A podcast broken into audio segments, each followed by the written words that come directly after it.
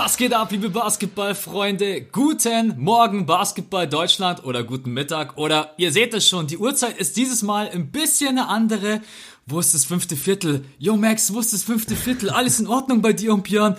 Oh my goodness. Und äh, ja, natürlich folgt uns nicht jeder auf Insta. Ihr habt ihn schon im Hintergrund gerade leicht schmunzeln hören. Wir haben uns beide entschieden, der Björn und ich, dass wir einfach sagen, okay, es ist möglicherweise special, es wurde special und deswegen haben wir gesagt, wir verschieben den Podcast um einen Tag nach hinten wegen einem einzigen Typen, über den wir heute quatschen, über dessen Debüt Spurs gegen die Pelicans. Aber jetzt wollen wir erstmal Björn reinholen. Wie geht's dir? Guten Morgen. Ich weiß, du warst gerade vor einer halben Stunde, glaube ich, genauso wasted wie ich jetzt gerade eben. Leben wir ein bisschen von dem Hype. Wie geht's dir?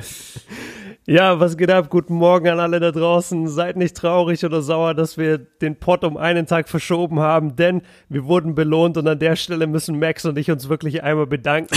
danke, danke, danke, Zion Williamson, dass du eskaliert bist im vierten Viertel und uns diese Performance geschenkt hast, weil sonst hätten wir jetzt hier gesessen und einen Podcast aufnehmen müssen über den Typen, der vier Punkte gescored hat und ich glaube, dann wären alle angepisst gewesen. Und so sind wir aber richtig gehypt und haben Bock auf diese Folge und hoffen, ihr verzeiht uns damit diesen, ja, diese kleine Verschiebung und deswegen auch nochmal der Appell an alle, folgt uns bei Instagram. Es ist nicht so schwer. Folgt Max mit Max Sports und folgt mir at Kobe Björn. Dort hättet ihr die Message nämlich bekommen. Und ja, komm, ich will gar nicht so viel labern. Max, hol uns in dieses Game rein. Ja, also ganz ehrlich. Aber fang, fang, von vorne an, fang von vorne an. Nicht, dass wir jetzt direkt mit dem Run anfangen. Nein, nein, also ich, ich fange tatsächlich von vorne an. Also wer erzählt mir vor ein paar Wochen, Monaten, dass ich mal für Spurs Pelicans um 3.30 Uhr in der Nacht aufstehe? Also es gab ja mal Zeiten, da wäre ich durchaus für die Spurs aufgestanden. Aber ich meine, das ist jetzt gerade auch nicht Stimmt. ihre überragendste Saison und äh, die Pelicans gerade eben so ein bisschen im Lauf drin gewesen, auch weil Brandon Ingram überragend gespielt hat. Aber ansonsten wäre das, also ich stehe vielleicht für Lakers gegen Clippers auf oder keine Ahnung für Boston Philly, aber nicht für Spurs Pelicans. Äh, wir haben uns beide dazu entschlossen. Wir haben gestern Abend noch geschrieben, ziehen wir es uns live rein. Äh, das Lustige war, dass erst hat Björn mich überredet. Da hat er gesagt, ja komm, es ist eine einmalige Sache. Dann habe ich gesagt, ja komm, ich stehe auch auf. Am Ende wird das irgendwie ein Top 3 All-Time-Player und ich bin nicht aufgestanden. Ne? Und dann so, äh, ich glaube fünf Minuten nachdem das Spiel losgeht, Björn so, wo ist Zion? Wo ist Zion? Nein, nein, nein, nein, nein, nein, warte, ich, äh, ich, ich habe 20 Minuten, die ersten 20 Minuten habe ich verpennt. Ich bin um 3.54 Uhr aufgestanden, also du hast recht, fünf Minuten Spielzeit habe ich verpasst, aber theoretisch halt eine halbe Stunde seit Tip-Off. Ich bin einfach eingeschlafen. Ich bin um 5 vor 4 aufgewacht und äh, dann, dann schalte ich ganz schnell an, mach ganz schnell den Chromecast an, werf den, äh, werf den League Pass drauf und dann sehe ich nur irgendwie, weiß ich nicht, Minute 9 oder so und Zion ist nicht auf dem und Feld. Ich schreibe dir auch noch Zion ist runter. und, und ich denke mir, hä, startet der gar nicht? Das kann doch nicht sein, dass die den nicht starten lassen. Kommt der jetzt von der Bank? Was ist da los? Und dann äh, höre ich irgendwann so von den Kommentatoren, ja, der kriegt pro Viertel irgendwie drei Minuten und dann muss er wieder vom Feld. Und ich denke mir so, Alter, ey, jetzt für, weiß ich nicht, wie viel sind das dann? Für zwölf Minuten Zion bin ich jetzt aufgestanden.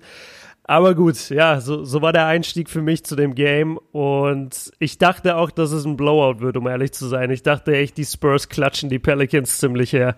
Auf jeden Fall. Also man hat auch am, also der Dreier fiel ja überhaupt nicht vom Perimeter und äh, in der Offense. Null von neun. Ja. Null von neun zu Beginn für die, für die Pelicans. Da ging, da ging echt überhaupt nichts und man sieht dann schon, dass die Spurs, wenn so ein Gegner auf sie zukommt, eingespielt sind, äh, und die waren auch mal kurzzeitig, glaube ich, mit fast 20 vorne, das waren mal kurz ja, 17. Habe ich auch im Kopf. Äh, was muss ich jetzt nachgucken, was die größte. Auf jeden Fall, ich hatte genau das gleiche Empfinden. Und dann auch noch Zion nicht drauf und Zion kommt irgendwie nicht rein ins Spiel. Und ich habe mir gedacht, oh mein Gott, das wird ein absolutes Fiasko.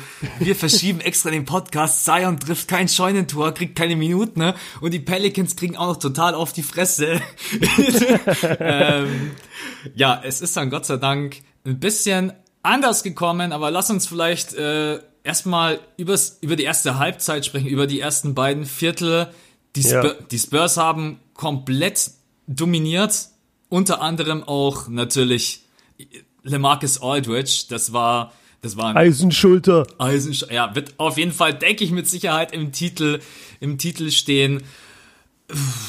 Trotz allem muss man sagen, dass auch am Ende dann wieder, dass die Spurs trotz, die hätten die eigentlich wirklich an die Wand spielen müssen und haben es nicht getan. Mhm. Sie haben immer die Möglichkeit gelassen, sie wieder äh, ins Spiel reinkommen zu lassen. Zwischenzeitlich habe ich mir wieder gedacht, komm, zeig doch mal die Kamera bitte einmal Popovic äh, seinen Gesichtsausdruck, besonders so hm.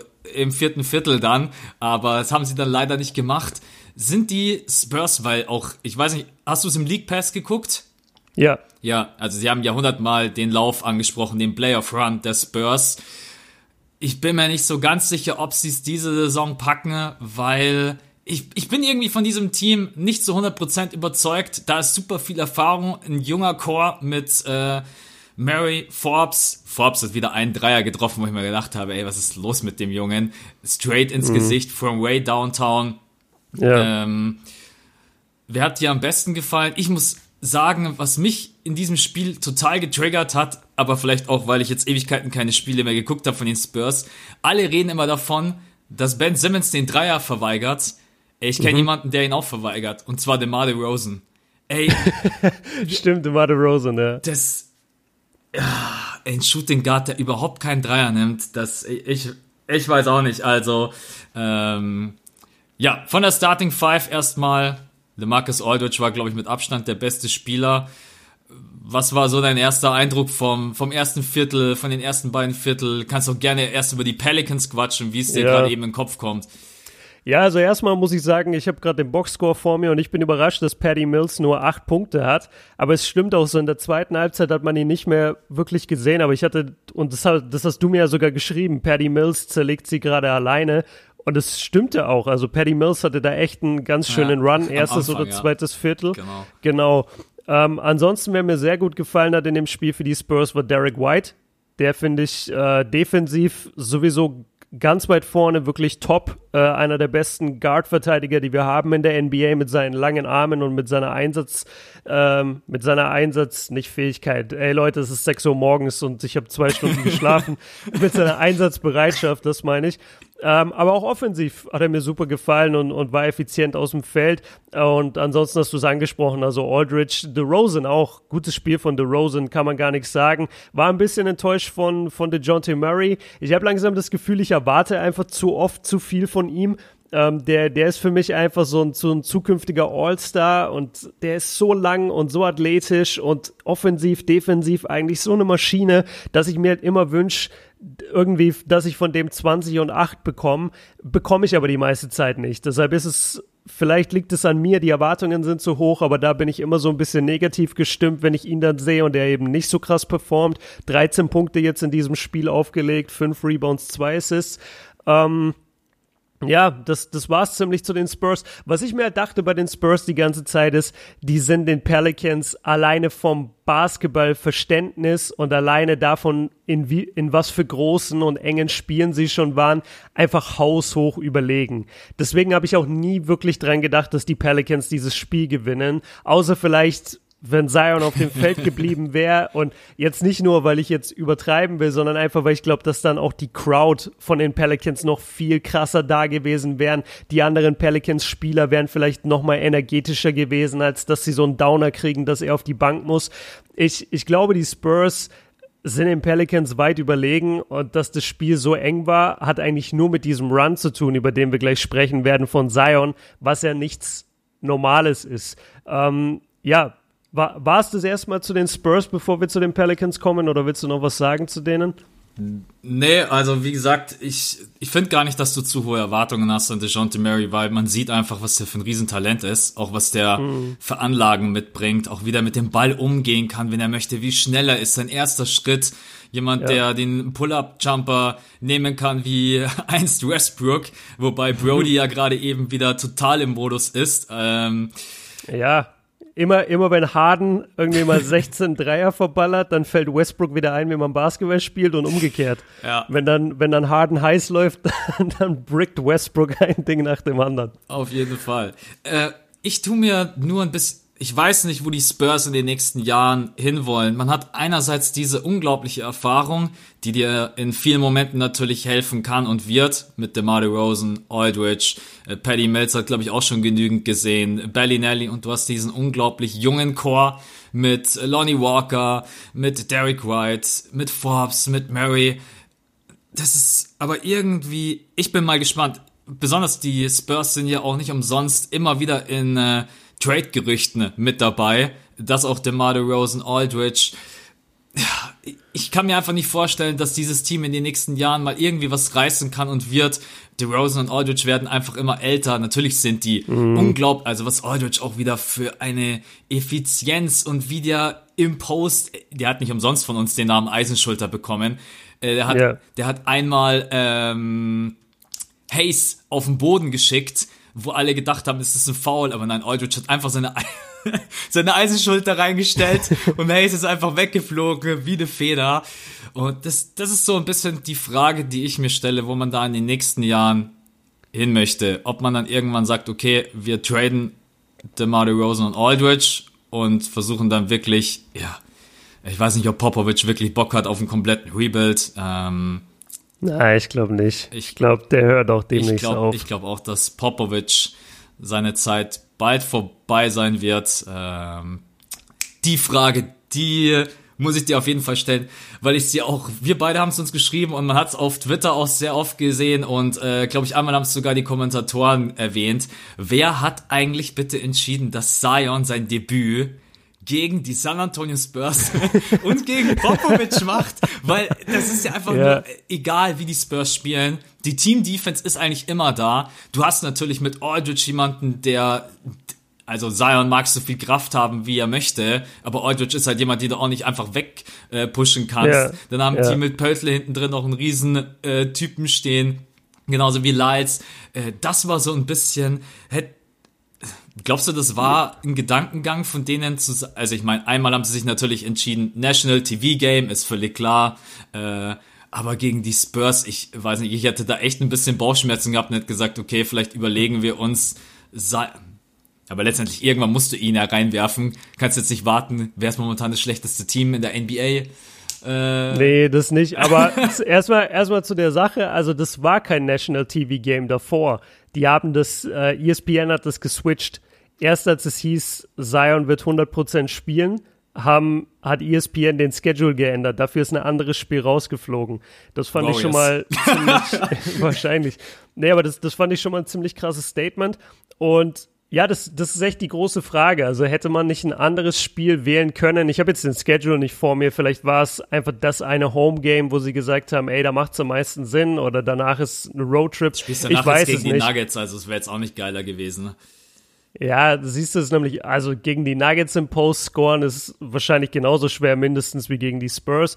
Aber ja, die, die Team-Defense von den Spurs ist halt der Wahnsinn und auch vor allem, da, wir müssen jetzt mal über Zion sprechen, ey. Die, die Leute haben hier eingeschaltet und denken sich, ey, jetzt bin ich. Ich versuche so lange wie möglich rauszuzögern, weißt du, das ist wie so ein Film und dann ab so einer Minute 40, dann geht's los. Dann knallt's. Also Leute, skippt mal zur Minute 40 vor. Wir reden jetzt erstmal eine halbe Stunde über die Spurs. Nee, zu den, ähm, zu, zu Zion jetzt einmal, da, dass wir es ein bisschen ins Rollen bekommen.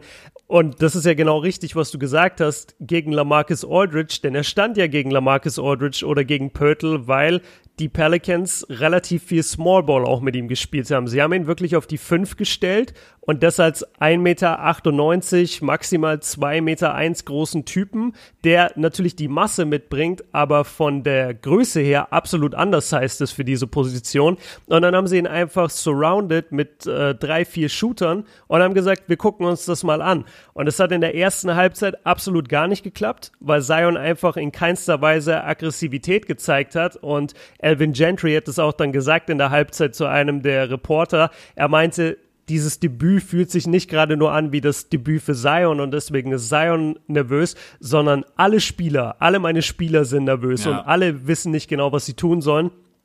Und das hat man wirklich gemerkt in der ersten Halbzeit. Es war immer nicht klar, okay, Zion hat jetzt vielleicht kurz den Ball oder ich hatte eh das Gefühl, er hat relativ wenig den Ball gehabt. Es wurden relativ wenig Plays extra für ihn gelaufen, sondern man hat versucht, das Ganze so ein bisschen aus dem Spielfluss zu generieren und da kam halt nicht viel rum. Also ich, äh, ich glaube, er hatte fünf Punkte. Ja. Mü müsste sein, oder? Ja. Fünf oder vier Punkte. Genau. Und da, war's, da war ja in keinster Weise abzusehen, was dann passieren würde in der zweiten Halbzeit. Und ähm, ja, ich will jetzt, ich will jetzt nicht vorgreifen. Wir haben jetzt, ich habe jetzt die erste Halbzeit für mich so ein bisschen äh, abgeschlossen. Was, was mir halt aufgefallen ist von Anfang an, aber war, obwohl er so undersized ist, und es war auch schon am College der Fall und in der Summer League und in der Preseason, obwohl er für seine Position undersized ist, bekommt er sehr viele Rebounds. Und das liegt einfach daran, dass er unglaublich viel arbeitet er ist sehr, sehr schnell. Er ist einfach schneller als die meisten Fünfer und Vierer auf dem Feld. Und was dazu kommt, wenn es dann darum geht, dass beide nach oben springen, um den Ball sich zu schnappen. Hast du keine Chance. Genau, dann hat Zion erstmal die, die wahnsinnige Sprungkraft, die ihn da hochkatapultiert. Die anderen haben aber die Größe. Also ein Lamarcus Aldridge und ein, ähm, hier unten Zion, die beide zum Rebound springen. Klar, Zion kommt einen Ticken höher, aber Lamarcus Aldridge ist jetzt auch kein Zwerg, so der, der schiebt sich schon auch nach oben. Aber was dann eben der Fall ist und was so geil ist an Zion, er bringt dann diese Masse mit und er kann dann wirklich sogar, also er hatte äh, einen Offensivrebound gegen Jakob Pöttl und wer Jakob Pöttl kennt, der weiß, das ist auch kein, das ist kein schlachsiger Typ so, das ist kein Kevin Durant, das ist auch ein massiger Big Man letztendlich bei den Spurs und der hat den richtig weggecheckt. Also der ist zum Offensivrebound gegangen und Pörtl hat es richtig so ein bisschen weggebounced und das ist die große Stärke von Zion und deswegen gehe ich auch nicht mit, um das mal kurz vorzugreifen, dass wir weiterhin pushen sollten, Zion muss abnehmen, Zion muss abnehmen, weil irgendwann machst du halt sein Spiel kaputt. Ich glaube einfach nur, es geht viel darum, dafür zu sorgen, dass er sich nicht überanstrengt und dass er seinen Körper nicht überlastet mit der Belastung der NBA aber je mehr er abnimmt, desto weniger effektiv ist er im Post. Und wenn du ihn irgendwann als schlanken Typen hast mit zwei Metern im Post, ja, dann kannst du ihn vergessen. So, das war mal meine, meine kleine Rant zu, zur ersten Halbzeit. ähm, ich will dir jetzt auch Zeit geben, dass, dass du reinstreuen kannst und dann gehen wir in die zweite Halbzeit. Also ich kann dir erstmal bei allen Punkten zustimmen. Eine Sache, die mir noch aufgefallen ist und die für mich einfach extrem wichtig ist, und ich glaube, das wird auch den Spielstil der Pelicans in den nächsten Wochen und Monaten prägen.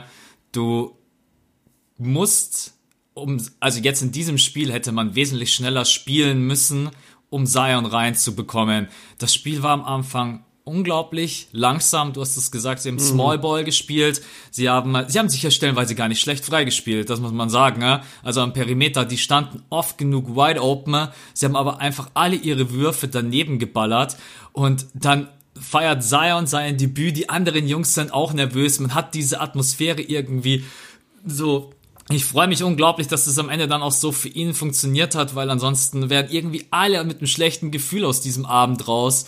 Die Zion sowieso, die Spieler, die Fans, einfach all und so, aber wir quatschen gleich über diese drei Minuten. Ne? Und deswegen, man hätte am Anfang vielleicht versuchen müssen, ein bisschen schneller zu spielen. Allerdings hat man mit Zion auch natürlich noch nie ein NBA-Game bestritten. Ne? Und du musst erst mal ein bisschen rausfinden, ne? wie, wie funktioniert das? Und du hast vollkommen recht. Ich glaube, dass man am Anfang erstmal, dass Gentry überhaupt keine Blaze für ihn laufen ließ, sondern dass man einfach ein bisschen gucken wollte, wie bringt er sich ein, Einfach mhm. den normalen Spielfluss und ein paar Mal hat er den Ball dann bekommen, hat ihn relativ schnell weitergegeben. Ich glaube, in der Situation willst du einfach erstmal Ball nehmen, weiterspielen. Er hat genügend Turnover fabriziert, das wollen wir nicht unterschlagen. Ähm, ja. Und auch wirklich total unnötige Turnover, die, glaube ich, zu großen Teil aus Nervosität passiert sind.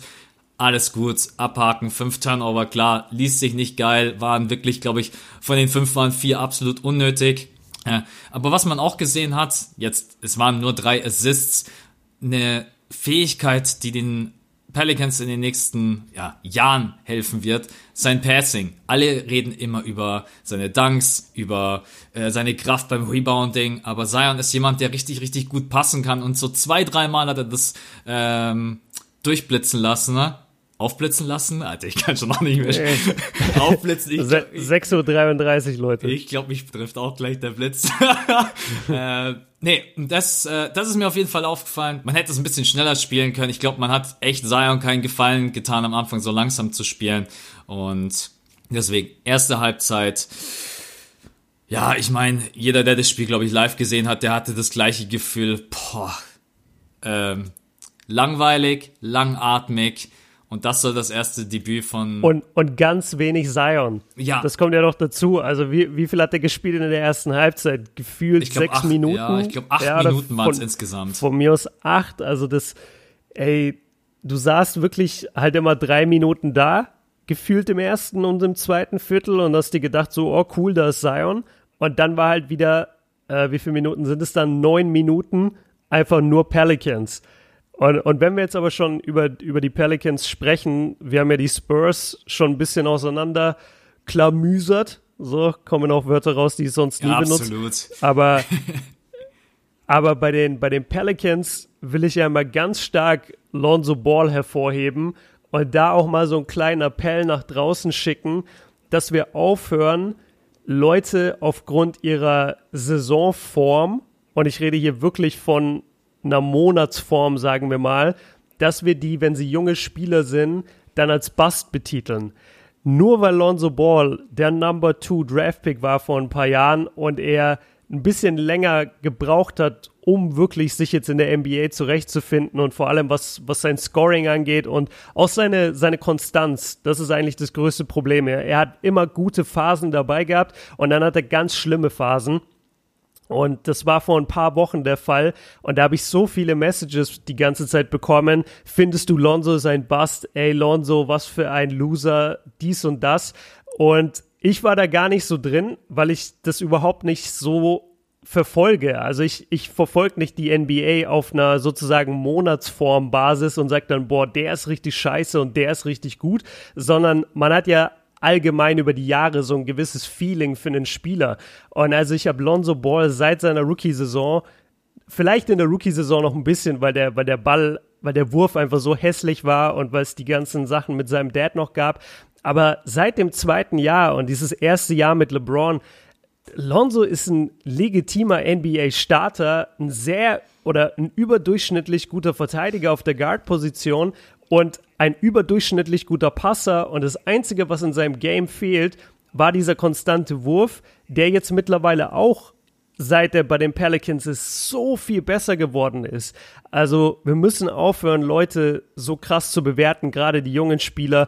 Und ich will einmal Props geben an, an Lonzo Ball, äh, genauso aber auch an, an Brandon Ingram, die für mich einfach die, die wichtigsten Spieler auf dem Feld waren, obwohl Zion diesen geilen Run hatte, über den wir gleich sprechen. Aber, aber Ball und Ingram, die beide schon oft als Bust betitelt wurden und als was für Loser auch immer, die haben super gespielt und, und ich freue mich richtig, wie die gerade aufblühen in New Orleans und dieses junge Team anführen. Ball ist, also mich freut es für ihn erstmal, wie sein Dreier respektiert wird. Das war mhm. Vor geraumer Zeit noch ganz, ganz anders, aber wenn Ball jetzt am Perimeter den Ball bekommt, äh, dann, dann switchen die Verteidiger raus und das ermöglicht dir so viele Möglichkeiten, äh, auch in der Zone und dann natürlich auch letztendlich für Zion. Ich bin mir sicher, die, die Kombination Lonzo Ball und Zion, da werden wir sehr, sehr viel Freude dran haben.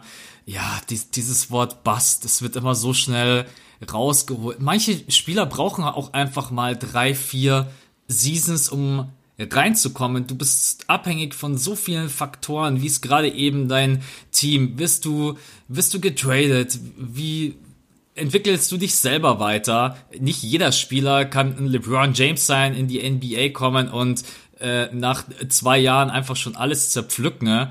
Und, ja, oder Doncic. Ja. Nicht jeder ist Doncic. Der ist halt Profi, seit er 15, 16 ist. Natürlich kommt er anders in die NBA als Lonzo Ball, der in Chino Hills gespielt hat und letztendlich von seinem Dad sein Leben lang trainiert wurde. Das ist doch ein ganz anderes Niveau. Ja.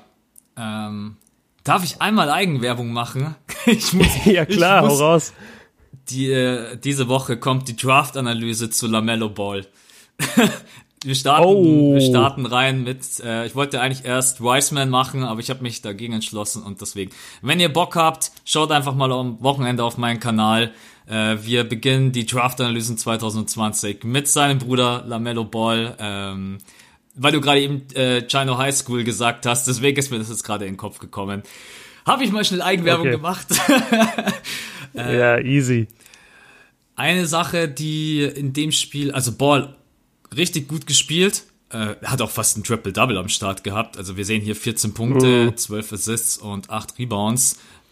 Brandon Ingram, wenn der in Normalform getroffen hätte, ich hatte 22 Punkte, 6 von 22, es war nicht, es war nicht sein Game. Ähm, in den wichtigen Momenten hat man dann. Ah, krass, das ist mir gar nicht aufgefallen.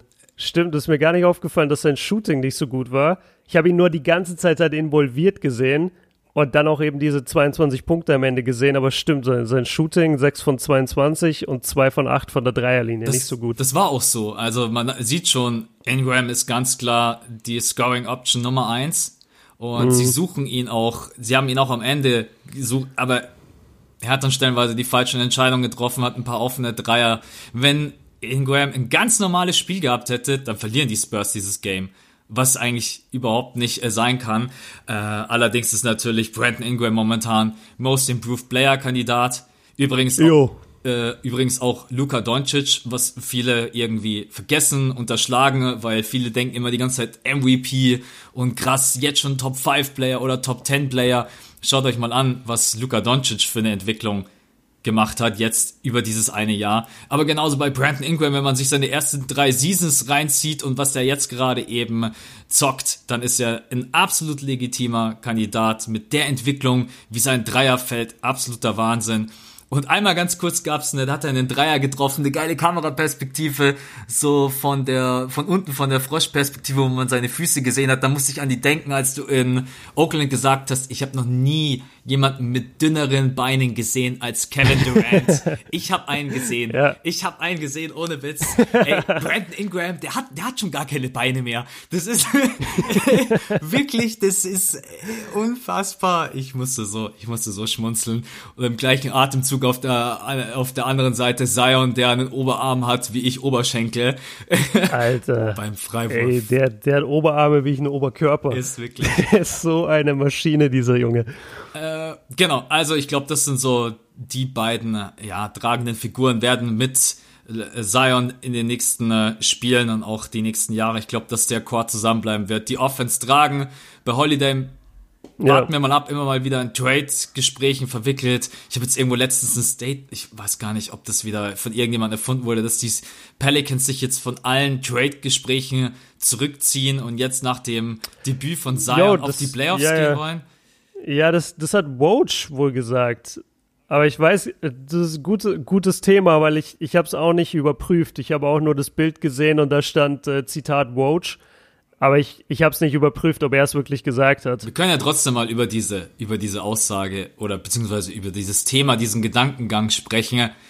Bei aller Freundschaft und bei allem Hype äh, dieses Team ist einfach nein. Es wird in den Playoffs einfach, einfach komplett, komplett zerlegt. Also, wenn ihr euch mal überlegt, die kommen, rutschen da vielleicht gerade so rein auf der Acht und spielen gegen die Lakers oder Clippers oder wen auch immer. Was glaubt ihr, was die mit denen machen? Die da, nee, also bin ich total dagegen. Das heißt nicht, dass man sich jetzt zwangsweise irgendwie da traden muss. Spielt einfach eure Saison zu Ende, findet euch. Ihr habt so viele junge Leute am Start, die sich auch einfach erstmal finden müssen, selber finden müssen als Team und dann in der nächsten Saison ganz easy und entspannt äh, einfach gucken, wie weit aber jetzt mit Playoffs, come on, also das, äh, ja, war, war ich ein bisschen verwundert. Ich, ich wünschte gerade, ich hätte nachgeprüft, ob es äh, wirklich gesagt wurde von Vosch. Aber stimmst, ja. du, stimmst du mir, glaube ich, zu, oder dass es einfach überhaupt keinen Sinn macht, jetzt da irgendwie von den Playoffs zu quatschen? Zion Hype hin oder her, das äh, ist völliger Irrsinn. Gar nicht. Das Einzige, was, was wohl auch ein Thema ist, ist, dass die Pelicans jetzt aktuell wohl den, den leichtesten Schedule haben oder einen der leichtesten Schedules bis zum Rest der Saison. Aber die sind halt auch kein, keine gute Mannschaft. Also das ist ja kein Team. Das ist ein Team, was in den nächsten paar Jahren äh, auf jeden Fall ein paar Erfolge feiern wird. Aber ich habe das schon gesagt am Anfang der Saison, wir werden eine Menge Spaß mit denen haben. Wir werden viel Fast Break Basketball sehen. Wir werden eine Menge Scoring sehen. Und wir werden geile Lonzo Ball auf Zion Williamson Alley-Oops bekommen, aber safe gehen die halt nicht in die Playoffs. Und ich glaube, da, da können wir das auch echt abschließen, weil das einfach Quatsch ist. Lass jetzt mal, Über nachdem Hayes jetzt wirklich reden. die Mann, Leute. Ey, komm jetzt. Ey, Hayes hat auch neun Punkte gemacht und drei Freiwürfe und drei von vier. Kommen wir jetzt Okay. nicht mit Zion seinen drei Minuten. Da können wir. Äh, Ja, nein, komm. Also let's jetzt, go. jetzt haben die Leute, jetzt haben die Leute 30 Minuten gewartet. Also komm, ich hole euch mal ab. Erste Halbzeit haben wir schon drüber gesprochen. Irgendwie alles ein bisschen langsam, alles ein bisschen enttäuschend. So, ah, was kriegen wir von Zion? Zweite Halbzeit geht's los. Direkt von ihm die erste Aktion, ein guter, schneller Drive zum Korb. Zion, ich habe mir, habe mir ein paar Stichpunkte aufgeschrieben.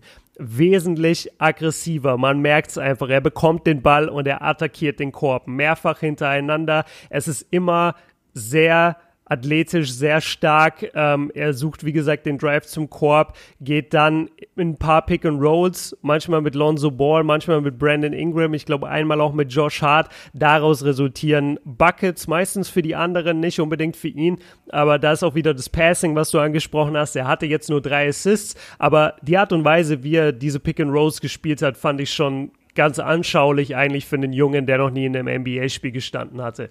Und dann fängt, nee, dann kommt noch eine Aktion, die, da dachte ich eigentlich, ey shit, das muss unser Aufhänger werden. Das ist die eine Aktion, über die wir jetzt dann alle reden können. Und zwar, die Spurs verwerfen, Zion steigt hoch, ich weiß nicht gegen wen, auf jeden Fall gegen irgendeinen Spurs-Spieler, steigt hoch, holt sich den Rebound so richtig aggressiv aus der Luft, äh, landet wieder, dribbelt den Ball nach vorne wie ein Point Guard und findet dann, ich meine, es war Josh Hart im Fast Break, äh, finden, oder, oder es war nicht Josh Hart, aber es war irgendjemand von den Pelicans, den er findet und der verwandelt einen Layup. Und das war so ein Moment, wo das ganze Potenzial von Zion mal kurz aufgeblitzt hat. Diese, diese gewaltige Sprungkraft, dieses Rebounding, was ich glaube, was, was ein richtig großer, elementarer Teil seines Games sein wird und eine große Stärke von ihm immer sein wird. Und dann eben den Ball nach vorne pushen und dann sogar den freien Mann finden. Das war so ein bisschen für mich die Aktion des Spiels bis zu dem Zeitpunkt. Aber dann ging's los. Dann ging's los. Ähm, ja, ich, also ich habe es mir selber aufgeschrieben, wirklich Play by Play, aber ich, ich, über, ich übergebe dir gerne mal das Zepter, nicht, dass ich hier die ganze Zeit den, den Redeanteil habe. Ja, also ich bin ehrlich gesagt nur, ich versuche gerade an diesen Moment zu denken, wo Zion den ersten Dreier reinsplasht und der war, der, der war ja, das war nicht Swish, das war, ich weiß gar nicht, ob der das Netz berührt hat.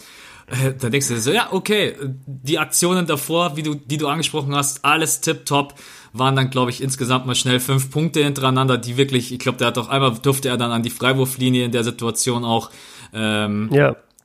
ja, dann kommt Splash Bomb Nummer zwei, weil die Spurs irgendwie. ja, dazwischen kommt ein Lob.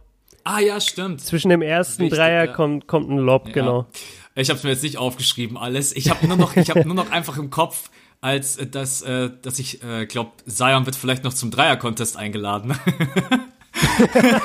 Ah, das wäre geil, wenn er den Dank-Contest nicht macht, aber den Dreier-Contest. ja, also ich, ich meine, wenn ihr nicht aufgestanden seid, ich ich hab's echt bereut bis zu diesen drei Minuten. Ne? Dann kommen diese Aktionen, Rebound, Fast Break, Lob, Dreier, noch ein Dreier, noch ein Dreier, noch ein Dreier. Du, de- du stehst, du sitzt vorm Fernseher. Ich bin ehrlich, ich hab, ich hab echt, ich hab geschrien. Ich hab gesagt, Alter, Ja, ich was? auch, ich auch. Ja. ja. Und dann denke ich mir auch so, ey, es ist ein Debüt. Es spielen die Pelicans gegen die Spurs und ich flipp auf, aus, weil ein junger Typ ähm, auch einfach allen gezeigt hat, ey, ich kann mehr als nur danken. Was wollt ihr von mir? Die Spurs lassen ihn wide open stehen. Ich will Popovic in der Situation, sie haben ihn nicht eingeblendet. Ich könnte mir vorstellen, dass Popovic wahrscheinlich seinen Notizblock gecrashed hat. Einfach, ey, wie könnt ihr so naiv sein und Zion, wer hat gesagt, dass Zion keine Dreier werfen kann? Zion ist nicht Ben Simmons und er splasht ihnen halt einfach die vier Dreier so straight ins Gesicht. Äh, ich bin echt aufgestanden, Stuhl weggeschoben, absoluter Hype. Ich habe gedacht, jetzt, jetzt dreht die Halle durch, die Pelicans drehen durch. Dadurch ist das Spiel natürlich auch viel schneller geworden, ne? was für die Spurs richtig mies war, weil das ist nicht ihr Game. Ich war einfach, ich bin da, ich bin echt vorm Fernseher gehockt und hab mir gedacht, jetzt, jetzt beginnt die Zion Williamson Show, aber nicht mit Dunks, sondern mit Dreiern. Ich, Ja. Ey, ich, keine Ahnung, bin echt ausgeflippt, muss ich ehrlich zugeben. Beim vierten Dreier habe ich gedacht, jetzt, jetzt ist alles vorbei. Was, was halt auch so geil ist an dieser, an dieser Drei-Minute-Stretch, dass die Pelicans eben nicht so nah dran waren die ganze Zeit an den Spurs und dass sie durch Zion und seine drei Minuten da, wo er, glaube ich, 17 Punkte insgesamt gemacht hat, das Spiel wirklich gedreht wurde und die Pelicans dann auf einmal dran waren. Und das war ja mehrfach der Fall. Das haben sie auch im, im Bericht oder in der, in der Moderation, im, beim Kommentieren immer wieder gesagt. Es wurde ja dreimal wurde ein Substitute, also ein Auswechselspieler, eigentlich schon zum Scores Table geschickt ja. und sollte und sollte eingewechselt werden für Zion und jedes Mal hat er noch einen reingedrückt. Also es war, er trifft den, äh, ich habe der erste Dreier, er trifft den ersten Dreier. Nächstes Play, Lonzo Ball gibt einen, gibt einen Lob-Pass auf Zion und er, er verwandelt den Layup, also er verwandelt den Lob als Layup. Nächste Aktion, wieder ein offener Dreier. Danach kam Post-Up. Ich glaube, das war das angesprochene gegen, ähm, Uh, ich bin mir nicht mehr sicher. Entweder es war gegen Aldridge oder es war gegen, wie heißt er hier, Jakob Pörtl. Dann noch ein Dreier und dann noch ein Dreier. Und jetzt müsst ihr euch vorstellen, wenn Zion, der gehypteste Prospect seit LeBron James, wenn der ins Game kommt und in drei Minuten mal eben 17 Punkte macht und davon vier von vier von der Dreierlinie geht, wie diese Halle explodiert ist. Die sind in der ersten Halbzeit, sind die schon, äh, sind die schon in Ekstase verfallen, wenn er einen Rebound geholt hat, weil die gar nicht wussten, was alles passieren wird und wie viel Potenzial in ihm steckt, beziehungsweise sie wussten nicht, was er heute alles zeigen wird. Und dann zeigt er diesen Run. Und das war wirklich, das war sau wichtig für ihn, weil ich glaube, er war ganz sicher nicht zufrieden mit seiner Performance. Das war ganz wichtig für die anderen Pelicans, dass sie sehen, ah, okay, der Junge, also jetzt klar, das war nur ein Spiel, aber auf den können wir uns verlassen. Der kann Dreier einstreuen, der kann in den Post gehen, der fängt unsere Lobs, der holt uns Rebounds. Und die Fans waren halt auch begeistert. Also es war wirklich ein rundum gelungenes Debüt, nur durch diese drei Minuten. Und es war dann ein ganz blöder Moment, als der vierte Dreier gefallen ist, mussten die Pelicans dann, ich glaube, dann haben die Spurs nochmal gescored oder auch nicht. Auf jeden Fall gab es dann eine Auszeit. Und es war dann schon so zwei Minuten über dieser Minute Restriction, die Zion eigentlich bekommen sollte. Und dann musste Elvin Gentry ihn auswechseln. Und das wurde auch beim League Pass genau eingefangen, dass äh, Elvin Gentry Zion zu sich holt und so ein bisschen mit ihm redet. Und eigentlich dachte ich erst, er fragt ihn vielleicht, ey, wie fühlst du dich? Denkst du, du kannst es nach Hause spielen? Aber dann hat man an Zions Körpersprache schon gemerkt, dass er so ein bisschen frustriert war und ist dann in Richtung Bank gelaufen. Und dann wusste ich schon, okay, der Junge wird nicht mehr zurückkommen.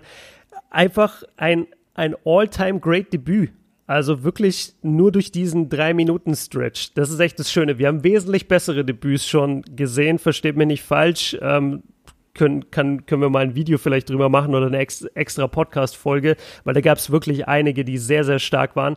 Aber so eine Stretch habe ich auch, glaube ich, noch nie gesehen in einem Debüt. Einfach in drei Minuten 17 Punkte gegen die Spurs das, das war schon beeindruckend. Und dann hat er MVP-Chance bekommen an der Freiwurflinie. Und da dachte ich dann auch, okay, Leute, jetzt geht ihr zu weit. Ihr könnt keinem Typen, der gerade fünf Minuten NBA-Basketball gespielt hat, MVP-Chance geben. Und sie haben es dann auch nach dem ersten Freiwurf, glaube ich, wieder beendet. Aber das, das war schon stark, ey. 17 Punkte in drei Minuten, vier von vier von der Dreierlinie. Ganz, ganz großes Kino, ja. Hat mich, hat mich beeindruckt und ich habe auch geschrien. Ich saß auch hier bei, beim dritten und beim vierten Dreier. Ich so, what? Nein, das kann nicht sein um, um 5 Uhr morgens. Das war geil. Ja, also ich wollte eigentlich gerade, äh, um dich äh, nicht zu unterbrechen, wollte ich danach sagen, ich mache jetzt mal einen auf Fan und MVP. MVP. äh, natürlich bist Stimmt. du da, sind die Fans da alle gehypt und stell dir mal vor, du bist dann wirklich ein Pelicans-Fan und bist da in der Halle und dann wahrscheinlich dein Franchise-Player über die nächsten Jahre abwarten, aber ich glaube, dass die Pelicans äh, ja, ihn versuchen werden, so lange wie möglich zu halten. In der heutigen NBA weiß man nie, was passiert. Dass die natürlich dann alle ausflippen, ist vollkommen verständlich. Eine ganz miese Situation dann. Du hast einen super Lauf. Du drückst deinem Head Coach ja quasi fast aufs Auge. hey, Digga, du kannst mich jetzt nicht runternehmen. Ich, ich rotz hier jetzt einfach jeden Dreier rein. Ich spiele gerade eben die drei Minuten meines Lebens in Anführungsstrichen. Ich war sein erstes NBA-Spiel, wir ja. werden es sicherlich noch ja. äh, öfters von ihm sehen. Ja, es ist dann natürlich, mein innerer Fan hat dann auch gesagt, ich habe es dir ja auch geschrieben, lass ihn drauf, der der zerlegt die Spurs jetzt im Alleingang. Ähm, Hast du nicht geschrieben, äh, Elvin Gentry wird entführt? Ja, ich habe hab, ich hab dir geschrieben, ja, ich habe dir geschrieben, er wird gegeißelt, wenn er die jetzt runternimmt.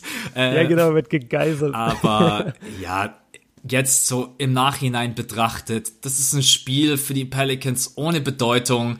Du hast man sagt ja auch immer so, hör auf, wenn es am schönsten ist. Und jetzt geht ja. er einfach mit einem Gefühl raus aus diesem Debüt. Du hast diese vier Dreier gemacht, 22 Punkte, sieben Rebounds, drei Assists, diese fünf Turnover. Meine Güte, Nervosität. Und deswegen, du gehst mit einem komplett positiven Gefühl ins nächste Spiel und du holst ihn dann wieder rein. Dann sind wieder die ganzen Erwartungen da. Jeder hätte erwartet, dass Zion dieses Spiel gewinnt. Sind wir mal ganz ehrlich für die Pelicans. Weil in der Situation, du hast gesehen, jeder Ball ist am Ende bei Zion gelandet. Auch im Post. Und selbst wenn er aus dem Post den Ball mhm. dann weitergespielt hat.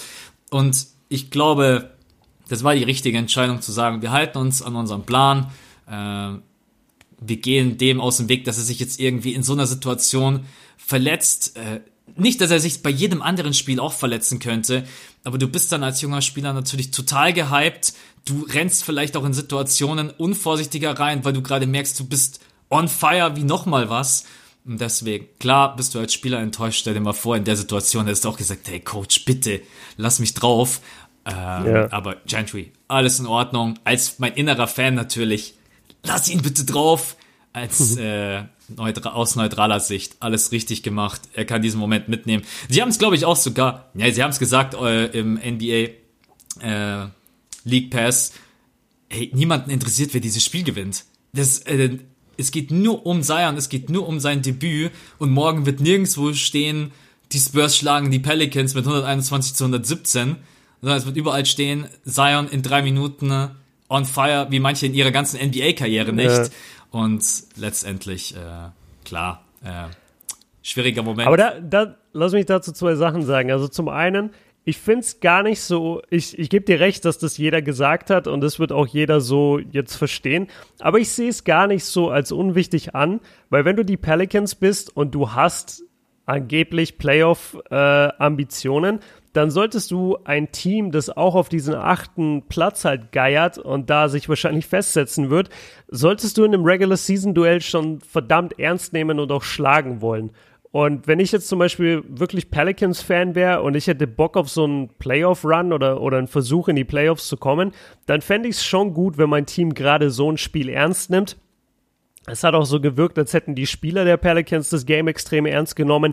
Die Spurs auf der anderen Seite da will ich nochmal darauf hinaus, was du vorhin gesagt hast.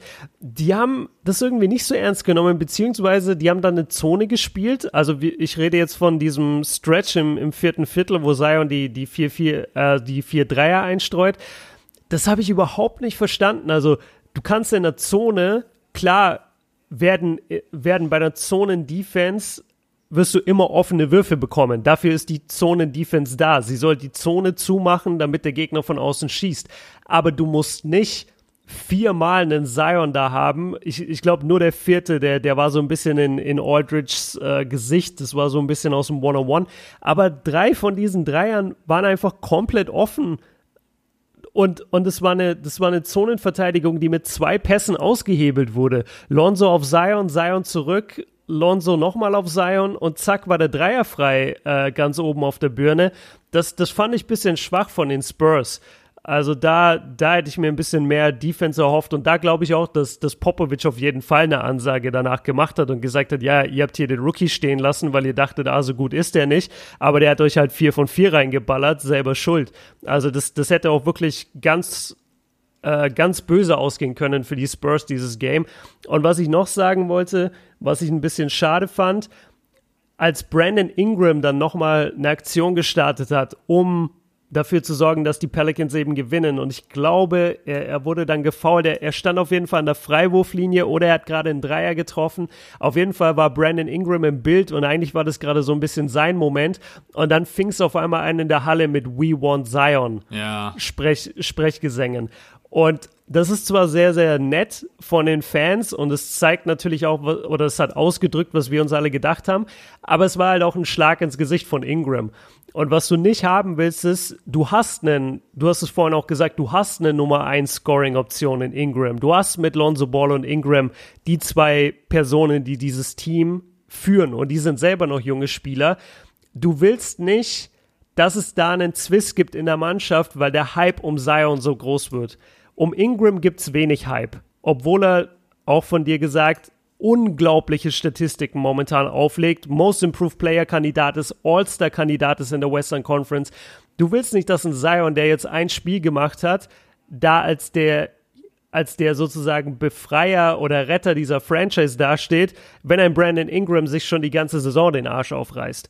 Also da finde ich, muss muss es einfach im Team gut geregelt werden, vielleicht auch von, vom, vom Coach und, und von allen Verantwortlichen, dass da immer geguckt wird, okay, der Zion-Hype, der darf nicht komplett Überhand gewinnen, weil sonst wird Brandon Ingram einfach unglücklich und den kann, du kannst dir nicht erlauben, dass er angepisst ist. Absolut. Also ich muss auch zum ersten Punkt sagen, die Spurs haben Glück Aldridge und auch Bellinelli, der da am Ende einen ganz wilden äh, Dreier trifft, die retten ihnen am Ende ja. den Arsch. Äh, ja. Sie haben es absolut schlecht verteidigt. Sie waren total überfordert. Also nach diesen drei Minuten von Zion war die Defense komplett unkoordiniert, viel zu tief abgesunken. Du hast es angesprochen, die Zonen-Defense. Der letzte Dreier war natürlich dann von Zion direkt ins Gesicht von Aldridge aber das, das ist einfach nicht Spurs-Style, weil wir haben am Anfang von der ersten, von, die ersten beiden Viertel haben uns noch geschrieben, wie absolut mies es ist, dass Zion jetzt gegen so eine Team-Defense ran muss und dann in dem Moment kann man eigentlich sagen, dass die Defense komplett kollabiert ist. Ein, zwei Pässe und das komplette Ding war ausgehebelt. Und ja. zum zweiten Punkt, da hast du absolut recht. Ich kann bloß hoffen, dass Brandon Ingram mittlerweile genügend Selbstvertrauen hat, einfach um zu sagen, hey, das ist mein Buddy, ich will mit dem hier was gewinnen. Ich weiß, das ist der Hype und das muss jedem in diesem Team einfach bewusst sein. Es ist der gehypteste Spieler seit LeBron James. Daran wird sich nichts ändern. Ich glaube aber, dass auch die Jungs untereinander da einfach ganz, ganz viel dagegen arbeiten können, wenn die sich gut verstehen. Und als Franchise, wie du gesagt hast, muss man natürlich einfach ein bisschen aufpassen, dass nicht alles Überhand gewinnt. In diesen Momenten sind die Fans halt auch einfach wie blinde, wie Tiere, die dann einfach MVP reinrufen und we want Zion ja, ähm, es war dann auch nicht noch das beste Spiel von Brandon Ingram. Ich, ich glaube, er kann da drüber stehen, aber ich verstehe absolut, was du meinst. Da muss man ein bisschen, äh, ein bisschen aufpassen. Äh, wo war nochmal, kann, vielleicht kannst du mir kurz auf die Sprünge helfen, diese eine Pressekonferenz, wo Zion am Start war und irgendjemand anders. Und bei Zion stand ungefähr 40 Journalisten und bei dem anderen Typen kein einziger, aber ich weiß gerade nicht, nach dem Draft oder so war das, glaube ich. Äh, aber ich weiß gerade, ich weiß gerade nicht, ich weiß gerade nicht mehr, wer es war. Aber so ein bisschen diese Situation muss man in der eigenen Franchise vermeiden, ne? dass irgendwie alles dreht sich um Zion und man die eigenen anderen Spieler bitte haben dann irgendwie ja da einen Groll oder hegen einen Groll. Ähm. Mhm. Ich, ich habe ein Beispiel dafür, das ist jetzt nicht genau das, aber erinnerst du dich bei der, bei der Draft Lottery, also wo ausgelost wird, welches Team als erstes picken darf? Und es war ja klar, dass, dass Zion der Number One Draft Pick sein wird. Und das war so eine Cringe-Veranstaltung, weil die ungefähr eine halbe Stunde bevor diese Auslosung stattfindet, schon Berichte gemacht haben. Und wirklich jeder einzelne Bericht war nur über Zion. Alles, was besprochen wurde auf dem Podium, war über Zion. Und da saß halt aber nicht nur Zion, da saß auch RJ Barrett und ich weiß nicht, ob Ja Morant da saß, auf jeden Fall diese ganze Rookie-Klasse saß da halt oder viele von denen und es war halt wirklich nur, ja, Zion wird das nicht tun und Zion will gar nicht zu den Knicks und er will doch zu den Knicks und dies und das und irgendwann und jedes Mal, wenn sie über ihn gesprochen haben, hatten sie ihn auch mit dem Kamerateam so eingefangen und irgendwann hast du auch gesehen, dass er einfach nur noch die Hände vergraben hat in seinem Gesicht, weil ihm das so unangenehm war. Der, der Hype um ihn ist wirklich gigantisch. Was mich bei ihm aber positiv stimmt, und das hast du gerade schon ein bisschen angesprochen, dass du einfach darauf hoffst, dass es im Team funktioniert, weil die sich verstehen, weil das Buddies sind. Ich habe von Zion noch nicht ein einziges arrogantes Interview gehört, noch kein einziges arrogantes Statement. Jedes Mal, wenn der interviewt wurde, egal zu welchem Thema, der wirkt unglaublich eloquent, der wirkt sehr, sehr reflektiert, der wirkt sehr bodenständig und der hat noch in keinster Weise je seine eigene Leistung groß geredet, sondern hat wirklich immer auch bei Duke die, die, die Teammates mit eingebracht und hat auch immer wieder gesagt, dass hier ist ein Teamsport und hat auch immer wieder gesagt, ich bin mehr als nur Dunks. So, ich kann driven, ich kann rebounden, ich kann Assist spielen, ich kann werfen. Ich, ich finde, der hat den Kopf, äh, auf, auf Englisch sagt man, glaube ich, sowas wie, äh, he, he has, he, ah, ich krieg's nicht hin, ey, ist zu früh. Irgendwie, hier ist es, hier ist es Head on the, on the right shoulders oder so, oder the right head on the shoulder. Also er hat, er hat letztendlich einfach den, den Kopf äh, auf, auf den Schultern Oh, Max, rette mich. Ey, du hast gerade eben glaube. Wörter rausgehauen am Stück mit eloquent und sowas. Ich habe gedacht, es ist 7.03 Uhr in der Früh. Jetzt geht ey, plötzlich der Ander schaltet in Schulmodus oder was? 7.55 Uhr, erste Stunde. Ich, ich, bin aktiviert. Ich muss jetzt gleich los. Ich habe ich hab gleich erste Stunde Deutsch. ähm, aber ich, äh, du hast komplett, also wer Zion jetzt auch schon seit der, ähm, seit dem College verfolgt, das ist ein total bescheidener Typ auch ein ganz anderer Typ, genau. glaube ich, als andere Stars in der NBA, so nicht vergleichbar mit LeBron James. Ich habe das Gefühl, dass äh, Zion auch wesentlich mehr introvertiert ist, aber jetzt nicht in jo. sich gekehrt, sondern einfach ruhiger, entspannter. Ähm, diese ganzen Situationen sind ihm dann, glaube ich, stellenweise auch wirklich unangenehm und äh, das feiere ich aber total. Ich glaube, dann mhm. ist es mit so einem Jungen relativ einfach, zusammen Basketball zu spielen wenn die eine gute Team-Chemistry an den Start kriegen und sich einspielen, und das muss das Ziel sein, dann können die in den nächsten Jahren auf jeden Fall was reißen. Er ist, glaube ich, echt ein ganz, äh, ein ganz feiner Junge und ähm, ja, da muss man heutigen Zeitalter schon auch froh sein, wenn die Jungs da nicht irgendwo ihren Kopf denken, sie sind irgendwie die Götter und haben so und so viel Follower und verdienen so. Ich muss mal überlegen, was der jetzt in diesem jungen Alter auch schon an Kohle verdient, genauso wie ein Luka Doncic. Und wenn man sich die Jungs anschaut, dann wirken die einfach alle auf dem Boden geblieben für die Kohle, die sie verdienen. Ja. Man muss aber auch, man muss sagen, es schaffen meistens auch überhaupt schon, also klar gibt's, ist es immer noch ein gewisser Prozentsatz, der das schafft, aber ich finde immer diese Jungs, die schon ganz früh ein Ego entwickeln und die das, die sich das zu Kopf steigen lassen, diese ganzen Followerzahlen und Likes und Mädchen hier und äh, College-Angebote da, viele von denen schaffen es dann erst gar nicht in die NBA. Entweder weil sie zu früh satt sind oder weil sie einfach den Fokus verlieren. Es ist halt, das darf man nie vergessen, es ist so unendlich schwer, in die NBA zu kommen. Das ist, das ist so ein Wahnsinnssprung. Also alleine, alleine wenn du vergleichst, was ein, was ein äh, Basketball-Bundesligaspieler, wie gut dieser Typ eigentlich in dem Sport Basketball ist, und der kann halt nicht mal ansatzweise an der Tür von der NBA kratzen. Trotzdem ist der, wenn du die Weltbevölkerung hernimmst oder alle, die Basketball spielen, klatscht der halt trotzdem 99 Prozent. Und, und dann gibt's noch mal so viele Niveaus drüber und das ist dann die NBA.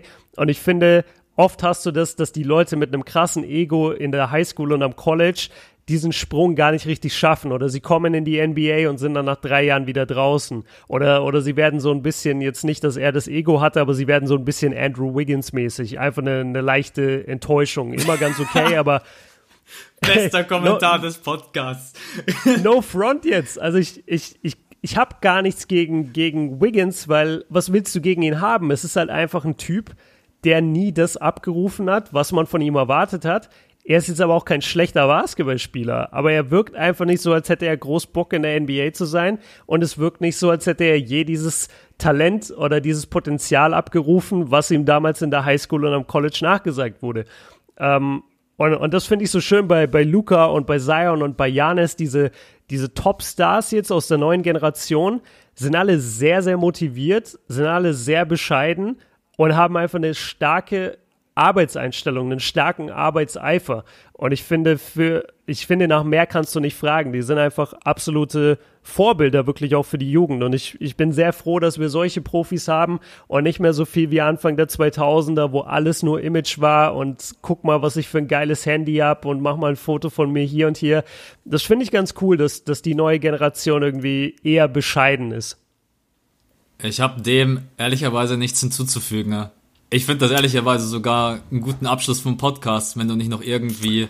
Ja, danke schön. Da, dafür bezahlst du mich. Ah. dafür bin ich hier. Ja, ähm, nee, du hast absolut recht. Und ähm, ich würde an der Stelle, es ist 7.07 Uhr, ey. Ja. ähm, ich bin überrascht, dass wir eine Stunde geredet haben. Ja. Ich dachte wirklich, ah fuck, Aber gut, wir haben halt 20 Minuten Spurs eingebaut. ja, aber. So, sorry an alle. Sorry an alle. Nee, aber es war ja wichtig. Also es war halt ein kompletter Recap einfach. Ja, außerdem über die Spurs werden wir jetzt wahrscheinlich in der Saison nicht ganz so oft quatschen. Ne? Deswegen einfach mal ein bisschen ganz kurz über Aldridge DeRozan, über den jungen Chor zu reden. Ne? Das ist doch, äh, ich glaube, das ist legitim. Und äh, die, ich meine, die Jungs können es, glaube ich, sowieso nicht erwarten. Ich will deine, deine leichte Enttäuschung nochmal aufgreifen. Ich hoffe, die haben alle überwunden, die leichte Enttäuschung von gestern, weil ich bin mir sicher, dass von den vielen, die uns mittlerweile zuhören, dass viele nicht mitbekommen haben, dass wir diese Folge einfach ja. verschieben. Und deswegen auch nochmal der Appell, da einfach zu gucken, uns, äh, es, es ist einfach die Anlaufstelle Nummer eins. Wir sind dort beide super aktiv. Instagram runterladen. Ich weiß nicht, jeder ist ein Fan davon, äh, aber und Vor allem Instagram Stories. Genau. Das ist auch das Wichtige. Also nicht denken, dass wir alles posten, aber wenn ihr uns halt folgt bei Instagram, dann seht ihr ja oben immer die Stories, also wenn ihr auch einen Account habt und dort sind wir halt wirklich, wie Max sagt, jeden Tag aktiv. Da stehen jeden Tag News drin, egal das Video kommt jetzt bei Max oder hey, Podcast heute das oder hier ein Foto, wie wir den Podcast aufnehmen. Also da ist wirklich ständig Traffic und wenn ihr irgendwas wissen wollt, wann, wo was kommt oder warum fehlt irgendwas, was ihr sehen möchtet, dann auf jeden Fall, wie Max gesagt hat, Anlaufstelle Nummer eins Instagram Stories da bekommt ihr wirklich alles mit, weil da teilen wir einfach den Zuschauern, äh, den Zuhörern alles mit. Ja, und auch für Miami. Also folgt ja. uns dort, weil klar, wir versuchen die Videos dort irgendwie zu schneiden und zu cutten. Es kann aber auch sein, dass wir es nicht packen. Also ich bin ganz ehrlich, äh, ich werde nie vergessen, wie Björn in der ersten Nacht da dieses Video geschnitten hat und äh, dann irgendwann um 4, 5 Uhr komplett und ich weiß, dass das der Neckbreaker für dich war dort. Ja, ähm, leider. Das war so dumm. Falls es nicht, falls wir es merken, wir packen es nicht, dann nehmen wir das Videomaterial mit nach Hause und schneiden es dort, äh, aber auf Insta, wenn wir in der Halle sind oder wir sind in Miami unterwegs, etc. Da machen wir einfach automatisch Insta-Stories, um ein bisschen was zu zeigen, weil es für uns auch einfach eine coole Erfahrung ist, Genau, deswegen folgt uns da einfach gerne. Jetzt für heute mal tatsächlich nur ein Podcast über, ja, ganz viel Zion am Ende, am Anfang ein bisschen die Spurs und das haben wir echt Ewigkeiten nicht mehr gemacht. Ein Recap über nur ein einziges Spiel. Muss ich sagen, hat mir unglaublich Spaß gemacht, mal wieder einfach ein bisschen über den Boxscore, über die Dynamik von dem Spiel zu reden. Ich glaube, jetzt ja, Uah, ich, jetzt hittet die Müdigkeit. Die, das ist der Punkt. Die hittet wie die Dreier von Zion. ja, echt. Ja. Du hast, du hast vorhin, kurz bevor wir aufgenommen haben, hast du gesagt, komm, lass uns jetzt diesen Hype mitnehmen von dem Spiel, den wir haben, bevor die Müdigkeit hittet.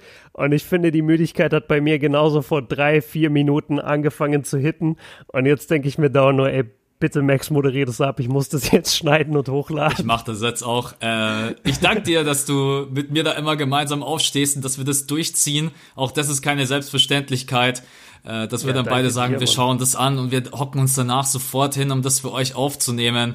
Äh, da bin ich auch einfach stolz auf uns beide, dass wir das die Saison so durchziehen. Es war jetzt gestern halt nicht der Mittwoch, aber die Gründe waren, glaube ich, berechtigt. Wir hauen uns jetzt beide aufs Ohr, schneiden das noch schnell für euch, versuchen das hochzuladen und dann nächste Woche wird es kein Debüt geben, deswegen sollte der Podcast wieder ganz normal um 5 Uhr am Mittwoch erscheinen. Äh, danke für eure Geduld, danke für euren, äh, Alter, jetzt kommt die Müdigkeit von der Seite so richtig.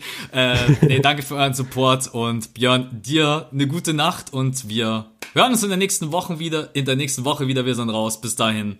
Ciao. Ciao.